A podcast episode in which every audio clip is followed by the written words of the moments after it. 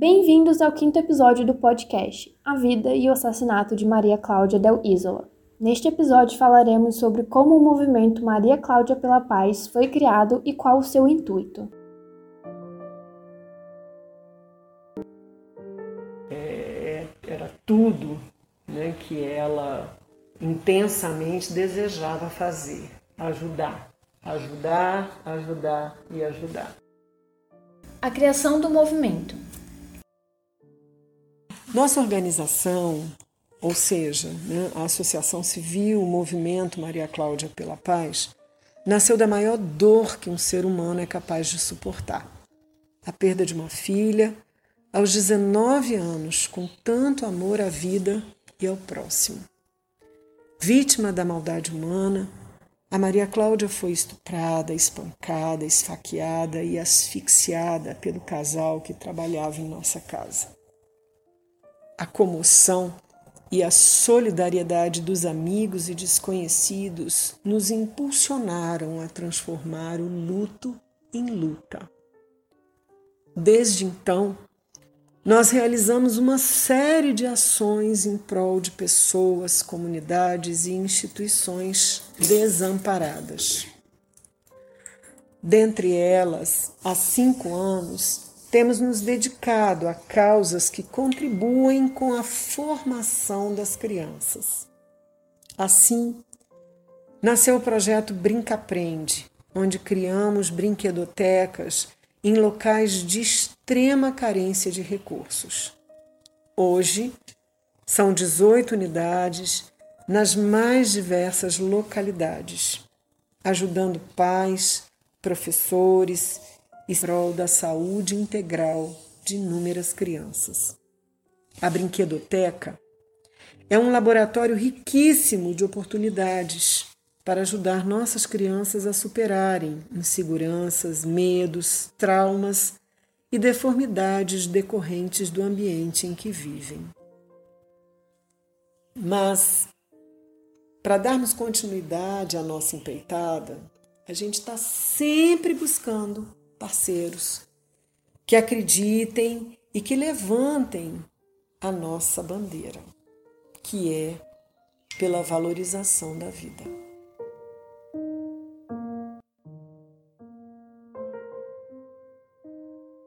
O projeto Brinca Aprende auxilia não só as escolas, mas também os alunos e suas famílias, principalmente no período da pandemia. Ana Carolina Correia Alencar, coordenadora pedagógica da Ação Social Paulo Francineide, recebeu o projeto Brinca Aprende. Receber a brinquedoteca foi maravilhoso, ainda mais no contexto atual que nós estamos. Apesar da brinquedoteca ter sido esse presente especial antes da pandemia, agora tem sido ainda mais especial, porque é um espaço a mais que nós temos de oportunizar as crianças é, as brincadeiras, né? Então, é um espaço dedicado para isso no nosso dia a dia, né? Foi pensado para isso e hoje em dia ainda é um espaço que as, brinca as brincadeiras ocorrem diariamente em diferentes horários com todas as turmas. Então, é um espaço muito bem utilizado e a gente é muito grato, né, por causa disso a utilização da brinquedoteca no nosso dia a dia, o uso que a gente faz dela, já mostra a importância que ela tem para a gente, né? Então, como eu falei, é um espaço a mais, é um espaço dedicado para brincadeiras. É importante a gente saber e contar com um espaço como esse, né? Um espaço direcionado, mas que ocorrem brincadeiras livres e brincadeiras de todos os tipos. Os pais ficam muito felizes né, de verem que existe esse espaço, que existe esse local. E é um espaço muito bem estruturado, né? Então, ele conta com diversos brinquedos, é, ele tem mesa, cadeira, né? Banheiro para auxiliar aí no que for necessário, para dar um suporte. Então, é um espaço rico em objetos, no, para além dos objetos, é um espaço onde proporciona momentos únicos assim para gente. E como eu disse, agora na pandemia tem sido muito mais utilizado até mesmo para outros tipos de atividades, assim, não somente de brincadeiras é, livres ou direcionadas, mas para atividades gerais, para a gente mudar o ambiente em que a criança se encontra na instituição E então é um espaço muito especial. Para a gente tem um valor assim, sem conseguir quantificar, né? E sem expressar, sem conseguir expressar em palavras de fato, porque para a gente é muito importante. Muito além de doações de brinquedos, roupas, alimentos e brinquedotecas, o movimento traz uma grande rede de apoio para quem precisa. Aline Salazar Padilha e Maria José Almeida Nolasco descobriram no movimento uma rede de apoio e uma fonte de força para conseguirem lidar com a dor das perdas que tiveram em suas vidas. Conheci o movimento de uma forma um pouco um tanto inusitada, talvez, que foi um, uma relação assim espiritual, totalmente espiritual, porque eu venho de uma perda de um filho de um ano e meio num acidente e esses primeiros dias após a minha perda, é, eu estava totalmente perdida sob uso de medicamento antidepressivo receitado pela psiquiatra, que eu até por conta própria resolvi parar de tomar. Então, quando eu conheci a Cristina, eu já não estava tomando medicamento mais, por opção minha. E todas as noites, já depois de, de ter parado de tomar o medicamento também, eu escutava uma voz dizendo: Calma, você vai conhecer minha mãe, todas as noites. E eu, que não era uma pessoa de muita fé, tive uma, uma visão na verdade, eu não posso chamar de visão, porque todas as noites eu me via dormindo nos braços de Nossa Senhora. E, eu não tinha nenhuma relação, diferentemente da Cristina, né, que já era muito devota de Nossa Senhora, tanto que os nomes das filhas dela, né, todos têm Maria. É, diferentemente dela, é, eu não tinha essa, esse conhecimento de Nossa Senhora nem nada, mas eu fui, é, tive essa relação com Nossa Senhora, que para mim não foi por acaso, porque Maria Cláudia também era marista, né? E eu ouvia essa voz todas as noites: calma, você vai conhecer minha, minha mãe. É. E nisso, a Cristina me relatou que também teve esse, esse chamado de me procurar. Ela viu o acidente do meu filho na TV e sentiu essa necessidade muito grande de falar comigo, que ela não sabe de onde vinha, quer dizer, depois ela me relatou que tinha consciência que era Maria Cláudia pedindo que me acolhesse. E a gente marcou um encontro. E ali ela me contou que Maria Cláudia também tocou é, é, para que ela falasse comigo, me acolhesse. O movimento tem acabou acolhendo também outras mães com perdas, enfim, pessoas com que, que também tinham empatia por conhecerem a história da Cristina, né? Tem, eu, por inspiração da Cristina também, ajudei a criar um, um grupo de apoio a, a, mães com perdas, que também foi um conforto muito grande para mim. E é, o movimento representou para mim, naquele momento em que eu estava totalmente perdida e desequilibrada emocionalmente, enfim, é, sem vontade de viver, ressignificação, né? Que é uma palavra que eu conversando com a Cristina, que ela é, é o que ela encontrou no movimento também, né? E, e, eu também tenho certeza que outras mães e outras pessoas simpatizantes né, do, do movimento Maria Cláudia pela Paz encontraram. E no meu caso, eu diria até renascimento, porque esse, esse exemplo da Cristina de transformar dor em amor, para mim foi o caminho que, que eu resolvi seguir e que me colocou de pé e que me abriu outros possibilidades, uma visão de vida e existencial totalmente diferente, nova, que eu conheci através do movimento e através da Cristina, porque é isso que ela fez e faz, transforma todos os dias dor em amor, porque a nossa dor continua, a gente carrega com a gente, mas nesse movimento de amor, né? Porque a gente descobre ali que amenizando a dor do outro, ajudando, na verdade a gente abranda a nossa.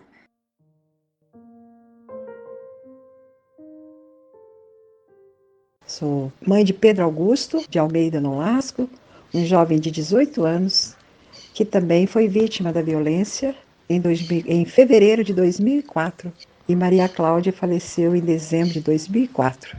Pelo sentimento assim da perda e pelas notícias e tudo mais, eu procurei me envolver com Cristina, né, mãe de Maria Cláudia, que dirige o nosso movimento. E daí então a gente se pensou nesse fazia um trabalho lindo e foi daí que eu conheci o movimento, foi no comecinho dele mesmo. A importância desse movimento é o valor que a gente procura dar às pessoas, ao próximo. Você tem que perceber o outro e ver o que, que você pode fazer pelo outro. E é muito gostoso, é isso que eu acho bom. é você poder estar junto, ajudar, colaborar em todos os sentidos emocional, físico, espiritual. Ele tem uma importância muito grande para mim, como ser humano, como profissional também, né, na área da psicologia, e como mãe, para mim poder ajudar assim a mães a compreenderem o significado das perdas, colo que se dá às pessoas que têm dificuldades. Esse movimento ele é muito amplo, ele além do, do trabalho que a gente faz, né, no sentido das doações, da bondade, da caridade, ele também serve de apoio muito grande para você ver que a sua história, a experiência que você viveu de perda de filhos queridos, né? Porque na verdade eu tive o falecimento do meu filho Pedro, Augusto, de 18 anos, vítima da violência, quando um outro jovem tirou a vida dele, né? E um ano e meio depois, eu tive a perda da minha outra filha, Maristela, de Almeida, no Alasca, que teve câncer, infelizmente veio a óbito também. Ela tinha 34 anos. Então eu vejo assim as dores da perda que a gente tem. O que que você, pela experiência, você pode dar o apoio, pode ajudar e buscar de você poder estar ali presente, dando colo, dando ajuda, compreendendo, sabe, facilitando assim as pessoas de perceberem que às vezes são coisas que acontecem na nossa vida independente da nossa vontade.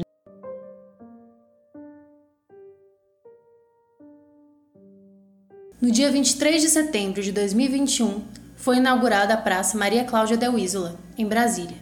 A praça está localizada entre a quadra 112 e 113 Sul. Anos atrás, uma jovem foi estuprada nessa praça, quando voltava para casa. Hoje, as flores crescem e se afloram na praça em forma de homenagem e trazem consigo uma visão de amor, saúde, divertimento e bem-estar para quem ali passa. Se você quer ajudar ou fazer parte do movimento Maria Cláudia pela Paz, entre em contato pelo site www.mariaclaudiapelapaz.org.br, pelo Facebook Movimento Maria Cláudia pela Paz, pelo Instagram arroba Maria Cláudia pela Paz e em casos de doações especificamente, entre em contato pelo e-mail mariaclaudiapelapaz@terra.com.br.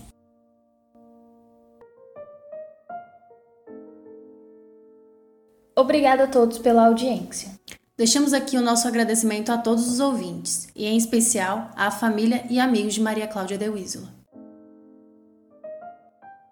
Fiquem agora com a homenagem de Cristina de Wiesela à filha Maria Cláudia.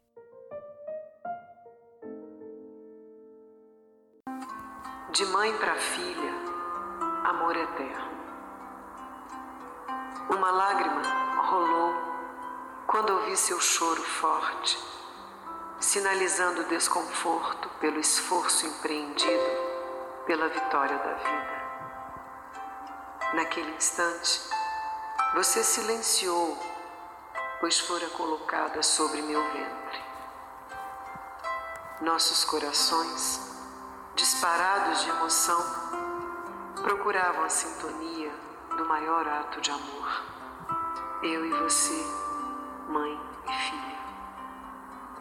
Vencidas pelo cansaço, adormecemos naquela madrugada do dia 21 de julho de 1985.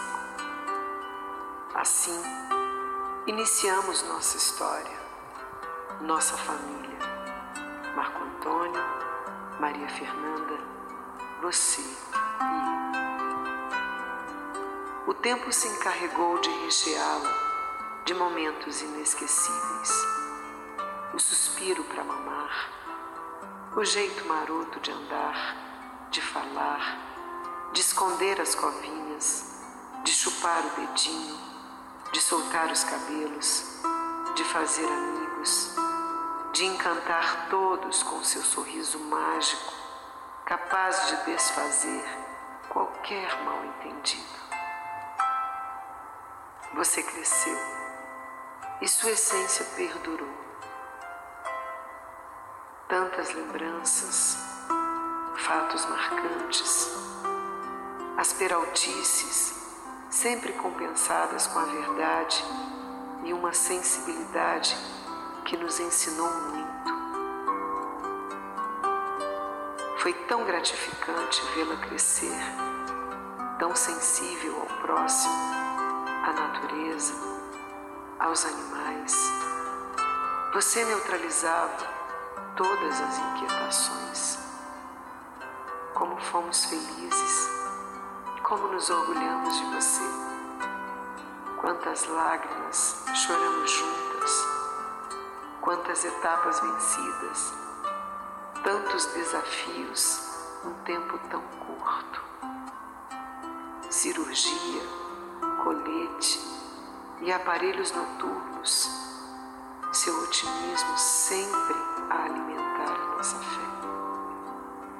Assustávamos tanta determinação numa jovem de apenas 17 anos.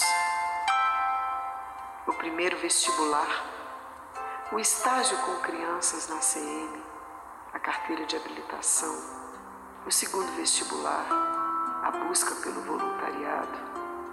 Na sua pressa de viver, aos 19 anos, já cursava o quarto semestre de psicologia, o terceiro de pedagogia, e as poucas experiências foram suficientes para mostrar a garra e a coragem, fazendo tudo com tanta dedicação.